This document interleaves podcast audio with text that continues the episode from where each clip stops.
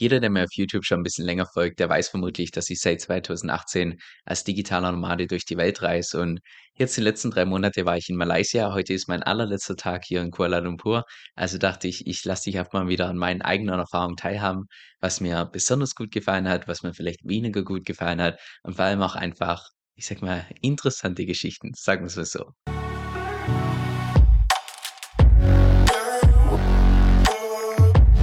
Also, damit du das Ganze ein bisschen besser einschätzen kannst, zunächst mal, wo ich mich aufgehalten habe hier in Malaysia. Und zwar war ich den allerersten Monat von den 3 Monaten war ich hier in Georgetown. Das ist eine Insel im Südosten von Malaysia. Dann den zweiten Monat war ich hier in Ipoh. Das ist, ich würde mal sagen, eher Zentral-Malaysia. Und den dritten Monat hier in Kuala Lumpur, wo ich derzeit auch noch bin.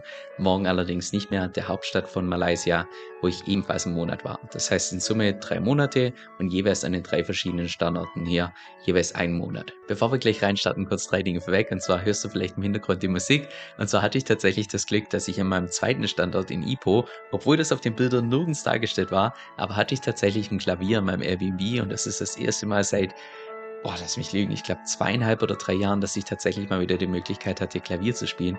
Ah, das habe ich ja so vermisst, auch wenn meine Finger so ein bisschen eingerostet sind. Aber ja, das war definitiv schon mal ein Highlight.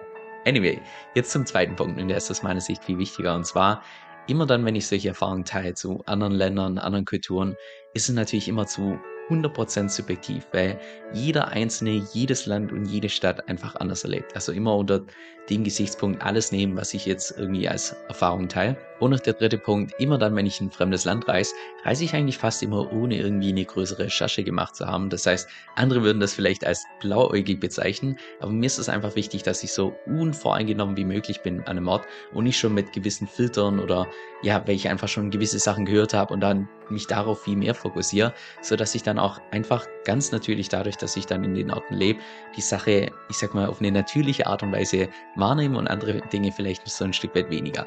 Das gilt jetzt zumindest für die Länder, die im Allgemeinen als sicher gelten. Natürlich bei den Ländern, die im Allgemeinen ein bisschen gefährlicher sind, da mache ich dann de definitiv eine entsprechende Recherche davor, welche Regionen sich da grundsätzlich anbieten. Aber jetzt beispielsweise hier in Asien gibt es ganz wenige Orte bis Städte, wo also wo Kriminalität wirklich eine Rolle spielt. Von daher reise ich hier derzeit relativ blauäugig, aber auch ganz bewusst so. Also dann lasst uns auch mal ganz vorne starten. Und zwar für jeden, der schon mal ein bisschen in Asien rumgereist ist, also ich sag mal die Klassiker, wie jetzt beispielsweise Thailand, vielleicht auch noch Vietnam oder vielleicht sogar Bali in Indonesien und so. Das ist ja recht ich sag mal, üblich, dass man sich vielleicht in den Restaurants oder gerade wo was wo irgendwas Touristisches ist, ja klar, da kann man sich mit den Einheimischen austauschen, weil die in aller Regel so zumindest ein bisschen Englisch sprechen. Manchmal braucht man auch Google Translate, aber man kommt da so in den Restaurants und so weiter zurecht. Aber so mit den wirklichen Einheimischen kann man in aller Regel halt so gar kein Wort sprechen, weil die einfach kein Englisch sprechen. Und dann kommt man hier nach Malaysia und ich weiß, die ersten paar Mal, wo ich hier im Supermarkt war, wo eine andere Person beispielsweise aus Versehen mir im Weg stand oder der Einkaufswagen mit dem Weg blockiert hat oder so, und wo dann Leute plötzlich sagen, oh, sorry. Und ich schaue jedes Mal an und so, what? Die sprechen ja Englisch. Das war für mich ganz zu Beginn, das war so ungewohnt, einfach in Asien Leute zu also ganz normale Einheimische zu sehen, die einfach Englisch sprechen. Aber ja, laut Google ist es tatsächlich so, dass zwischen 50 bis 70 Prozent der Einheimischen hier tatsächlich Englisch sprechen. Wobei du auch da merken wirst, wenn du da mit den Einheimischen in Kontakt bist, die vermischen häufig mal Englisch mit Malaysisch. Also so, dass die vielleicht den Großteil vom Satz Malaysisch sagen, aber dann immer wieder so englische Wörter mit drin haben. Und ich denke so, hä, war's jetzt Englisch? Nee, es war doch, oder doch? war teilweise echt, echt interessant, wie die, die ja, einfach die Sprache so komplett vermischend, also aber fließend, nicht so, dass man irgendwie so stottert, sondern so also ja, ich habe teilweise ja eine Art von Englisch gehört, die ich davor noch nie irgendwie gehört habe. Aber ja, ich sag mal, zum Kommunizieren ist es definitiv als Tourist zu so hundertfach einfacher als jetzt beispielsweise in Thailand, Vietnam oder beispielsweise auf Bali einfach nur mit Englisch auszukommen. Ich kann mich sogar an ich glaube sogar an keine einzige Situation erinnern hier in Malaysia, dass ich tatsächlich Google Translate benutzen musste und ich konnte trotzdem mit Einheimischen mich austauschen. Also das war definitiv eine interessante Erfahrung, wenn man sowas also vielleicht gibt's auch noch andere Regionen in in Asien, da kenne ich mich jetzt zu wenig aus, wo das ebenfalls so ist, dass da ebenfalls relativ häufig Englisch gesprochen wird. Aber das war für mich persönlich die allererste Erfahrung, definitiv was komplett Neues. Aber das ist nicht der einzige Punkt, wo sich jetzt beispielsweise Malaysia im Vergleich zum, sag mal, Großteil der anderen asiatischen Länder unterscheidet, sondern auch was die, was die Kultur angeht. Und an der Stelle starte ich vielleicht mal 'n bisschen weiter vorne. Also, so zumindest, wie ich die ganzen asiatischen Kulturen bisher kennengelernt habe, sind die allermeisten Kulturen sehr stark fokussiert auf Geld verdienen, 'nen ordentlichen Job bekommen, der ich sage mal, das Ansehen vom Job ist in Asien ganz wichtig, also wie er in der Gesellschaft angesehen wird, aber auch im Allgemeinen, dass man einfach, ich sage mal, keine Zeit verschwendet, dass man die Karriereleiter aufsteigt, dass man relativ früh anfängt mit Arbeiten. Und dann gibt's wirklich Leute, die ackern und ackern und ackern. Also, schon allein, was ich Leute gesehen habe in Vietnam oder in Thailand, die ich sage, die gefühlt keine Pause kennen, die einfach nur arbeiten, arbeiten, arbeiten. Wo auch so gefühlt in der Kultur ganz tief verankert ist, dass man schon gar nicht auf die Idee kommt, jetzt beispielsweise mal also, natürlich gibt's immer gewisse Ausnahmen, aber ich tue das jetzt mal ganz bewusst pauschalisieren. Aber dass der Großteil einfach gar nicht auf die Idee kommt, jetzt mal irgendwie 'n 1/2 Jahr ins Ausland zu gehen oder 'n Jahr um um die Welt reisen oder so. Das existiert schon gar nicht, weil hallo, das wäre total verschwendete Zeit, in der man hätte arbeiten können, Geld verdienen können und so weiter. Also, ja, die sind einfach sehr fokussiert darauf, 'nen guten Job zu bekommen, 'n Job, der gut angesehen ist und wo man dementsprechend auch gut Geld verdient. Und dann kommst du hier nach Malaysia und merkst plötzlich, dass die Kultur hier 'ne ganz andere ist. Weil die Leute also, es hat mich ziemlich stark erinnert an beispielsweise Australien, dass einfach die Kultur komplett so laid back ist. Und die ganzen Leute sind einfach komplett gemütlich unterwegs, beispielsweise auch hier in Kuala Kuala Lumpur, also in der Hauptstadt. Da siehst du niemand auf der Straße, der rumrennt wie 'n Roboter, wie jetzt beispielsweise in Sydney oder irgendwelchen anderen Großstädten wie New York, sondern hier laufen die Leute einfach komplett gemütlich. Oder wenn du dann im Laden bist und die fragst du fragst sie was und die suchen grade nach nach was für dich oder so, die laufen dann nicht extra schnell und schauen, dass sie das innerhalb von 10 Sekunden oder so sofort gefunden haben, sondern ja, die lassen sich halt mit allem so 'n bisschen Zeit. Also, es ist die Leute hier sind unglaublich gemütlich unterwegs und das war für mich auch was ganz Neues hier in Asien. Und auch beispielsweise, als ich in in Georgetown war, also den allerersten Monat, allein wie viele Public Holidays ich in dem einen Monat da mitbekommen habe. Ich glaube, es waren 4 oder 5, also lass mich lügen, da da gab's fast jeden Tag irgendwie Feuerwerk, weil die ganzen Leute die ganze Zeit nur am Party machen waren und am Feiern waren. Und dann habe ich auch im Nachhinein ich habe das jetzt nicht geprüft, aber zumindest von 'nem Einheimischen erfahren, dass die im Jahr, ich glaube, 19 Public Holidays haben, alle bezahlt. 19 Public Holidays. Also, das sind fast, ja, 2 Public Holidays jeden einzelnen Monat, wo die dann feiern, irgendwelche Zeremonien haben und so weiter. Also, es ist einfach von der Kultur her deutlich gemütlicher als jetzt beispielsweise in Thailand oder beispielsweise Vietnam. Und das erklärt auch by the way, dass ich hier unglaublich viele Reisfelder gesehen habe, die entweder komplett verwahrlost waren oder beispielsweise umgewandelt wurden in Palm Tree Plantagen, also im Prinzip diese sage mal, diese Palmen, wo man auch das Palmöl dann entsprechend herstellt, weil einfach ganz viele Leute diese harte Arbeit auf 'nem Reisfeld einfach nicht machen wollen, weil, hey, wer steht schon gerne in der Sonne rum den ganzen Tag, kümmert sich um diese Reisfelder, die unglaublich zeitintensiv sind. Ach, da gibt's auch viel bequemere Jobs. So wirklich mit der Mentalität, wo teilweise die die Leute hier unterwegs sind. Und an der Stelle vielleicht auch mal 'ne lustige Story zu Palmöl, weil das hier ganz groß geschrieben wird hier in Malaysia. Und zwar würde ich im Allgemeinen sagen, dass sämtliche Backwaren hier 'n deutlich größeren Stellenwert haben als jetzt beispielsweise in Thailand oder Vietnam. Also, hier siehst du deutlich häufiger irgendwelche Bäckereien und so weiter, allerdings jetzt nicht Bäckereien, wie du dir das vielleicht vorstellst in Deutschland, wo man dann halt so Brot kaufen kann und, was ich, ganz normale Brötchen und so weiter, sondern wenn's hier irgendwelche Bäckereien gibt, dann ist es Kuchen, Torten und wenn's irgendwelche Backwaren gibt, dann einfach nur das Süßeste vom Süßesten. Also, ungelogen, wenn du hier beispielsweise in 'ne in 'ne Bäckerei gehst also, dass du da überhaupt 'n normales Brot findest, das ist schon eher die Ausnahme. Wenn nicht, gibt's einfach nur solche Sachen wie beispielsweise 'n Donut, nicht nur mit 'ner extra Zuckerglasur, sondern dann meistens auch noch irgendwie so bunte Zuckerstreusel drauf. Oder wenn du hier Croissants findest, dann haben die nicht nur logischerweise eine Schokofüllung, sondern auch noch so Schokostreusel oben drauf. Also, wirklich nur das Süßeste vom Süßesten. So, und jetzt zurück zur Story mit diesem Palmöl. Und zwar findest du, wenn du hier zur Bäckerei gehst, findest du ganz viele Sachen, die Butter heißen, also wie beispielsweise Butter Croissant oder Butter Cake, also dass ganz oft einfach im Namen schon Butter mit drin ist. Und in Wirklichkeit ist in keinem von diesen Produkten auch nur 1 Gramm Butter drin, weil Butter hier viel zu teuer ist. Das wird alles entsprechend importiert. Das heißt, es wäre viel zu teuer, mit ihm entsprechend zu backen, sondern stattdessen wird alles gemacht mit diesem Palmöl. Aber trotzdem, damit das Ganze besser verkauft werden kann und hochwertiger gilt, heißt das alles trotzdem Butter Cake, Butter Croissant und so weiter. Also, unglaublich. Ich habe auch während meiner Zeit hier 'ne Fahrradtour gemacht mit 'nem Local, der mich dann durchgeführt hat durch einheimische Dörfer. Wir haben solche Palm Tree Plantagen angeschaut und grade bei diesen Palm Tree Plantagen, dadurch, dass einfach relativ selten irgendwelche Leute da hingehen müssen, weil diese Palm Trees nahezu also, da muss man sich einfach so gut wie nicht drum kümmern, weil's hier auch regelmäßig regnet und so weiter. Hat er gemeint, dass grade dann, weil da einfach relativ selten Leute hingehen, dass man ja, dass man einfach in solchen Regionen 'n bisschen vorsichtiger sein sollte, eher mal 'n Boden schauen sollte wegen potenziellen Tieren, weil dadurch, dass, ja, normalerweise da relativ selten Leute hingehen, wohnen auch tendenziell einfach deutlich mehr Tiere, die im Allgemeinen eher Abstand nehmen von Menschen.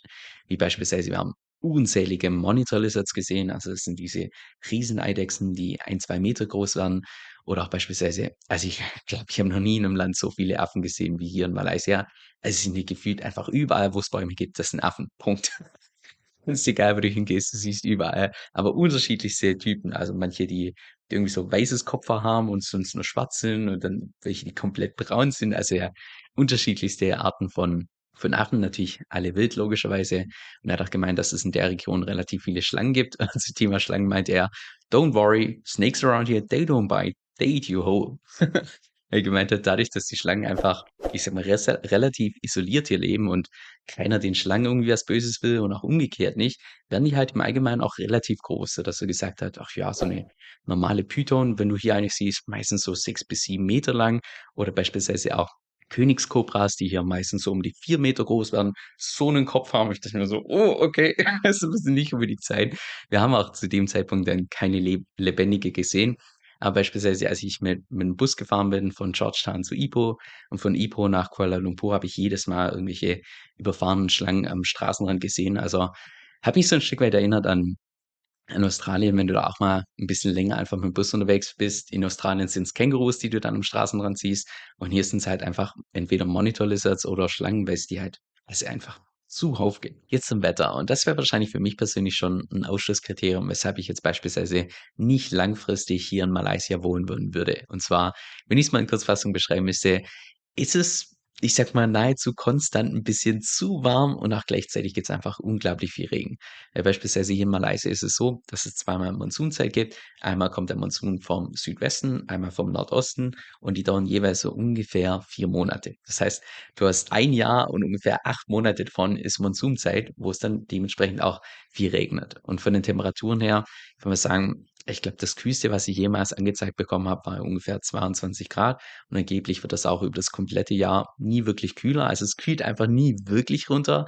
Und dann geht's meistens hoch tagsüber auf, ich sage mal, um die um die 34 C und dementsprechend, weil's auch einfach viel regnet, ist dementsprechend auch die Luftfeuchtigkeit dementsprechend. Jetzt, was kannst du dir unter dieser Monsunzeit vorstellen? Also, es ist jetzt nicht irgendwie so, dass es irgendwie Dauerregen gibt und es ist 'n ganzen Tag düster und dunkel, so wie du das vielleicht von Deutschland kennst im Herbst oder so. Überhaupt gar nicht. Im Allgemeinen würde ich sagen, dieses Düstere und Dunkle von Deutschland habe ich so in anderen Ländern bisher relativ selten erlebt. Also, ich würde eher sagen, das ist 'n Phänomen vom Norden Europas, aber in anderen Ländern ist dieses dieses Dunkle und Düstere eigentlich so gut wie also, zumindest habe ich das bisher relativ selten erlebt.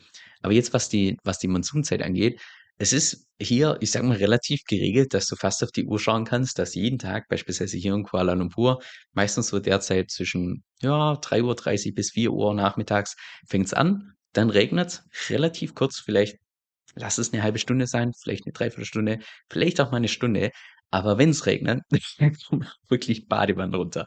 Also, es ist dann so 'n Regen, dass wenn du da tatsächlich im Regen stehst, dass du innerhalb von 'n paar Sekunden komplett nass bist, weil es weil es einfach so fette Tropfen sind, die in was für 'ner Geschwindigkeit runterkommen. Also, wenn's regnet, dann regnet's richtig, aber davor und danach scheint dann auch in aller Regel innerhalb kürzester Zeit wieder die Sonne, die Wolken sind dann plötzlich weg. Also, so ist es einfach immer ein ständiger Wechsel zu von Sonne hin zu brutalem Regen und dann wieder Sonne. Und ich glaube, auch dieser Wechsel erklärt wahrscheinlich, dass das ganze Jahr über Malaysia im Allgemeinen brutal grün ist. Ich habe hier noch keine einzige irgendwie Bewässerungsanlage oder sonst was gesehen, weil halt einfach die ganzen Pflanzen hier ganz natürlich dadurch, dass es so oft regnet, einfach genügend Wasser bekommen. Ich vermute auch stark, dass es am Wetter liegt, dass beispielsweise hier der Straßenverkehr komplett anders ist als jetzt beispielsweise in Thailand, Vietnam und Indonesien. Weil in den Ländern ist der Straßenverkehr im Allgemeinen, ich würde mal sagen, doch relativ chaotisch, weil's da tausende Rollerfahrer gibt und jeder versucht, sich irgendwie durchzuschlängeln und also, ja, ist halt einfach 'n bisschen chaotischer auf den auf den Straßen. Aber hier in Malaysia würde ich fast behaupten, gibt es mehr Autos als Rollerfahrer. Und schon allein das macht einfach den Straßenverkehr viel cleaner, weil da nicht die ganze Zeit Rollerfahrer, also natürlich gibt es auch Rollerfahrer, die sich durchschlängeln, logischerweise, aber es ist halt lange nicht so chaotisch wie jetzt beispielsweise in Thailand, Indonesien oder auch beispielsweise in Vietnam. Und ich vermute auch stark, dass es einfach mit Wetter zu tun hat, dadurch, dass es einfach relativ häufig regnet. Das sind viel mehr Leute, weil die auch im Allgemeinen sehr gemütlich unterwegs sind, sehr laid back sind und so weiter, dass sie dann lieber einfach gemütlich unterwegs sind mit dem Auto, wo sie entsprechend ein Dach haben, wo sie auch nicht nass werden können.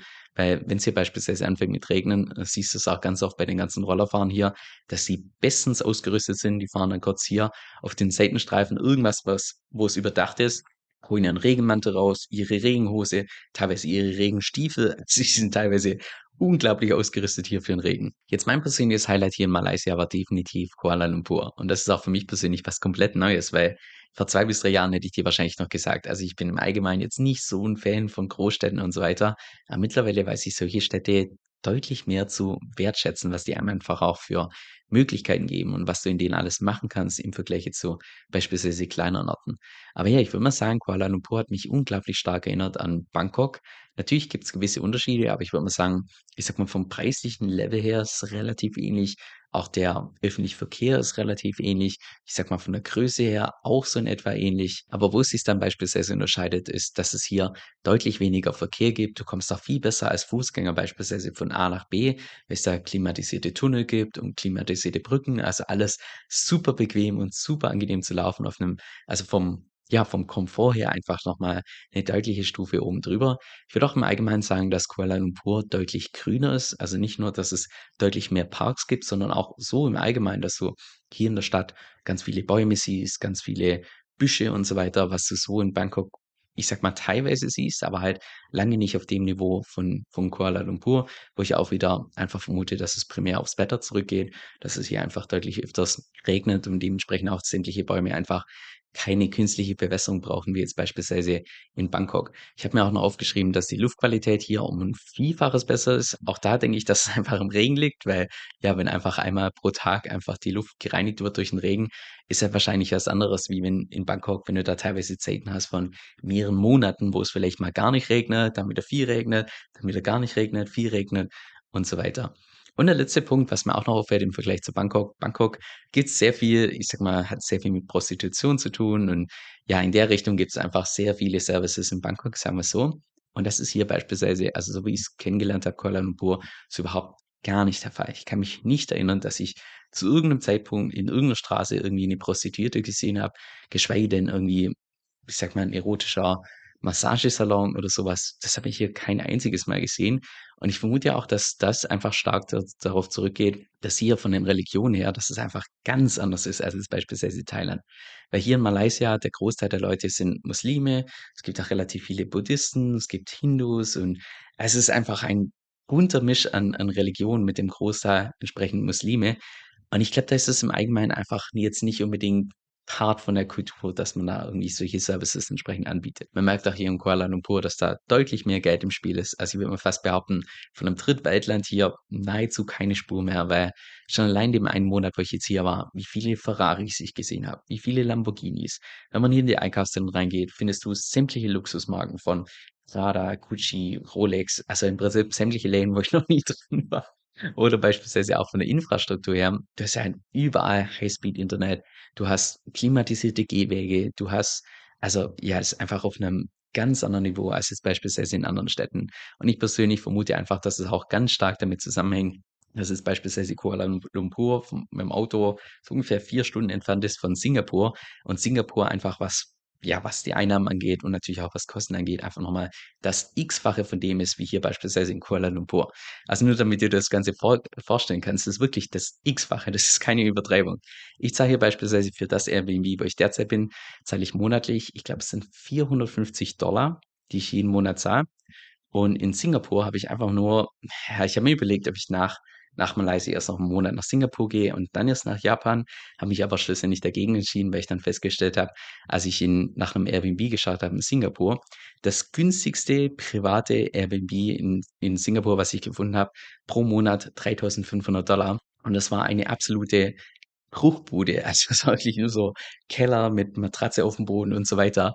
Und das ist hier nahezu das Zehnfache von dem, was ich hier in Kuala Lumpur zahle für 'n Airbnb, was topmodern ist, mitten in der Stadt. Also, das ist wirklich ein Tag und Nacht-Vergleich. Und deshalb denke ich auch, dass es einfach ganz viele Leute gibt in Singapur, die entsprechend so 'n Einkommen haben und dann für das Geld einfach hier weiß ich, Wolkenkratzer bauen können, sich eigene Häuser hier kaufen können, eigene Apartments, das Ganze ausmieten, sich teure Autos kaufen können. Also ja, ich glaube, da ist einfach der Einfluss von Singapur ziemlich deutlich spürbar. Was mir außerdem aufgefallen ist, und das ist jetzt komplett meine subjektive Wahrnehmung, ohne dass ich mir irgendwelche Statistiken und so weiter angeschaut habe, aber dass ich im Allgemeinen deutlich mehr fettlebige Menschen hier gesehen habe im Vergleich zu beispielsweise Thailand, Vietnam und Indonesien.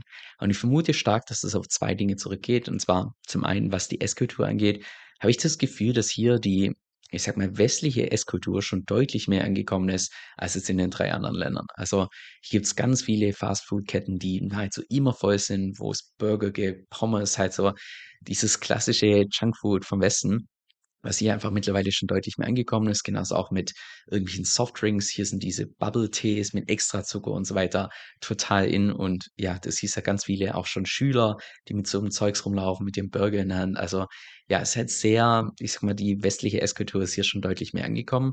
Und zum anderen aber das ist jetzt mehr 'ne These oder ich sage mal 'ne 'Ne Erfahrung, die ich auch schon beispielsweise in Ägypten gemacht habe. Dadurch, dass hier einfach der Großteil der Muslime ist und das jetzt überhaupt gar nicht wertend, sondern einfach nur meine persönliche Erfahrung mit den Kulturen und ich möchte auch da irgendwie niemand vorschreiben, wer welcher Religion angehört oder nicht. Das darf jeder selbst entscheiden. Aber dadurch, dass man einfach dass viele Menschen einfach komplett verschleiert sind, habe ich das Gefühl, dass grade in solchen Kulturen dadurch, dass man einfach so 'n Stück weit weniger Feedback bekommt, weil man sich einfach weniger häufig im Spiegel sieht, dass es einfach auch was mit seinem eigenen Körper macht. Weil wenn du beispielsweise dich tagtäglich einfach nackt oder oberkörperfrei im Spiegel siehst, dann bist du vielleicht viel mehr gewillt, da was dran zu ändern, wenn du unzufrieden mit dir bist. Aber wenn du halt die ganze Zeit verschleiert bist, ich glaube, dann fehlt dir einfach so 'n essenzielles Feedback, was was deinen eigenen Körper angeht. Und das habe ich hier also, das habe ich in mehreren Ländern bisher erlebt, wo wo es relativ viele Muslime gibt, dass einfach grade die Menschen, die vielleicht 'n bisschen verschleierter sind oder im Allgemeinen relativ viele Gewänder tragen, dass die dann einf einfach auch 'n bisschen breiter sind, sagen wir so. So, und jetzt noch der letzte Punkt, der so den ich fast nicht glauben konnte, als ich das gesehen habe. Und zwar Thema Kaffeekultur hier in Malaysia.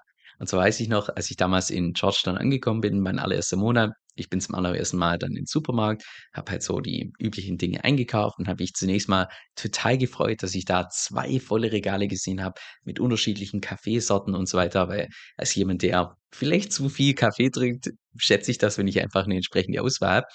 Auf jeden Fall bin ich dann da durchgelaufen und ich sehe so, okay, das ist 'n Instant Coffee, ebenfalls Instant Coffee, ebenfalls Instant Coffee. Von diesen 2 Regalen, die komplett voll waren mit unterschiedlichen Kaffees, gab's nur Instant Coffee. Es gab nur Instant Coffee und meistens war's dann 'ne Mischung aus Milchpulver noch dazu und Zucker dazu. Und da gab's halt unterschiedlichste Varianten davon mit extra Karamellgeschmack und keine Ahnung was, Schokogeschmack und keine Ahnung was. Aber es gab in diesem ganzen Supermarkt, der echt groß war, wo es komplett 2 Regale voll war mit Kaffeesorten, gab's nur Instant Coffee, wo ich gedacht habe: „Also, wollt ihr mich verarschen? Es gibt kein normales Kaffeepulver oder keine Bohnen“, gab's einfach nicht. Und dann bin ich extra in 'nen anderen Supermarkt, wo wo ich dann entsprechend gemahlenen Kaffee gefunden habe, also ganz normal für meine French Press, mit der ich entsprechend reise. Und ja, dann später, als ich dann mit 'nem lokalen Guide mal unterwegs war, mich unterhalten habe und so weiter, meinte er: „Ja, also, darfst dich auch nicht wundern, wenn du dann hier mal beispielsweise in 'n Café gehst oder beispielsweise in irgendwelche Restaurants.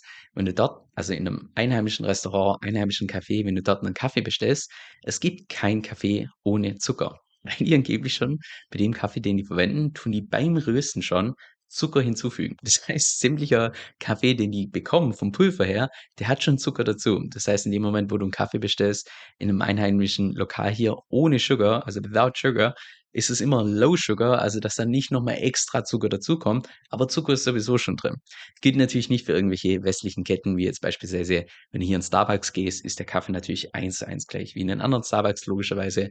Aber in den ganzen einheimischen Cafés und ich habe mehrmals hier Kaffees bestellt, immer ohne Sugar.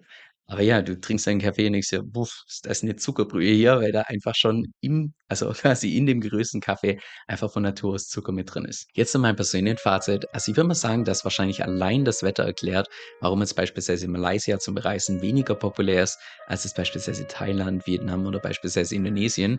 Und auch ich würde mal sagen, wahrscheinlich von der Kultur her, dadurch, dass es hier ganz viele unterschiedliche Religionen gibt, auch das ist wahrscheinlich einfach nicht jedermanns Sache. Aber trotzdem würde ich sagen, lohnt sich's auf jeden Fall mal hier in Malaysia vorbeizuschauen.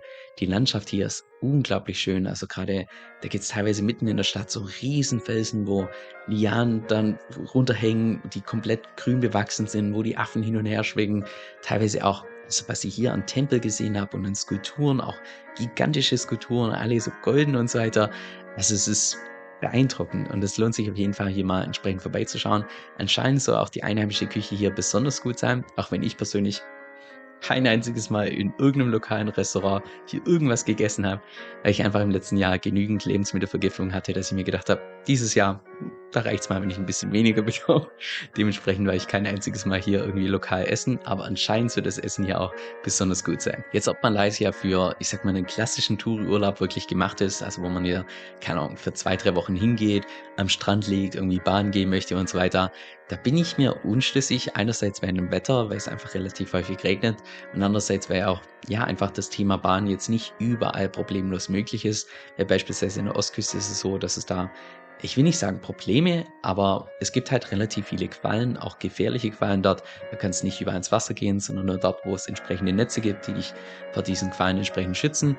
Und dementsprechend gibt es auch relativ häufig irgendwelche Pools. Ich hatte beispielsweise in den zwei von den drei Airbnbs, wo ich war, hatte ich jemals einen, jeweils einen Rooftop-Pool. Nur allerdings konnte ich in einen Pool gar nicht oder durfte ich einfach nicht rein, weil es dort ja, keine Ahnung, eine Regel war, dass man das für einen Ganzkörperanzug braucht. Und ohne diesen Ganzkörperanzug mit so einem normalen Shorts durfte man oberkörperfrei nicht in diesen Pool. Und weil ich keinen so einen Ganzkörper-Wasseranzug hatte, durfte ich dann in den Pool nicht schwimmen gehen, aber ja, Anyway, das hat wahrscheinlich eher mit den, mit den Religionen hier zu tun. Also ja, ist ja nicht Europa, logischerweise. Ich habe auch bei der Welt schon meine Reiseziele gesetzt für den Rest des Jahres. Und zwar werde ich jetzt nach Malaysia, werde ich zunächst mal drei Monate nach Japan gehen. Nach Japan gehe ich dann ungefähr zwei Monate nach Südkorea. Nach Südkorea für einen Monat nach Hawaii und nach Hawaii dann an die Ostküste von den USA, wo ich dann meine Schwester Weihnachten und Silvester feiere. Im Kalten, wo es Schnee gibt. Das wird wahrscheinlich das erste Weihnachten seit ja, seitdem ich Deutschland verlassen habe, seit 5 Jahren, dass ich tatsächlich mal wieder ein kaltes Weihnachten habe, wo es Schnee gibt. Aber ja, es wird bestimmt 'ne 'ne interessante Erfahrung, aber ich freue mich schon drauf. Auch grade solche Länder wie beispielsweise Japan standen schon lange auf meiner Liste, finde ich also ja, da bin ich mal gespannt, was ich dort für Erfahrungen mache. Auch Hawaii wird von der Kultur her wahrscheinlich was komplett anderes. Also, ja, da freue ich mich auf jeden Fall, da kommt noch einiges auf mich zu. Ich weiß noch ganz zu Beginn von meiner YouTube-Journey, dass ich da regelmäßig mein eigenes Portfolio geteilt habe. Nur hat das eben zu dem Problem geführt, dass es vielleicht zu dem Zeitpunkt, wo ich das Video veröffentlicht habe, noch aktuell war, aber kurze Zeit später schon einfach nicht mehr. Und genau deshalb habe ich auch entschlossen, dass ich solche Inhalte nicht mehr öffentlich auf YouTube teile, sondern dort eigentlich primär nur noch Inhalte, die möglichst zeitlos sind. Stattdessen findest du mein Portfolio in jedem einzelnen von meinen Newslettern, bis auf die Nachkommastelle genau. Da teile ich auch beispielsweise meine eigenen Strategien, meine strategische Überlegung, sodass du zu jedem Zeitpunkt ganz genau weißt, wie ich beispielsweise aufgestellt bin. Jetzt, falls du meine Portfolio-Updates ebenfalls bekommen möchtest, kannst du dich gratis auf meiner Homepage eintragen unter kevinsoe.com, also K-E-V-I-N, S-O-E-L-L.com. Dort einfach gratis eintragen und dann bekommst du ein bis zweimal pro Woche ein Update, wie es bei mir im Portfolio derzeit ausschaut.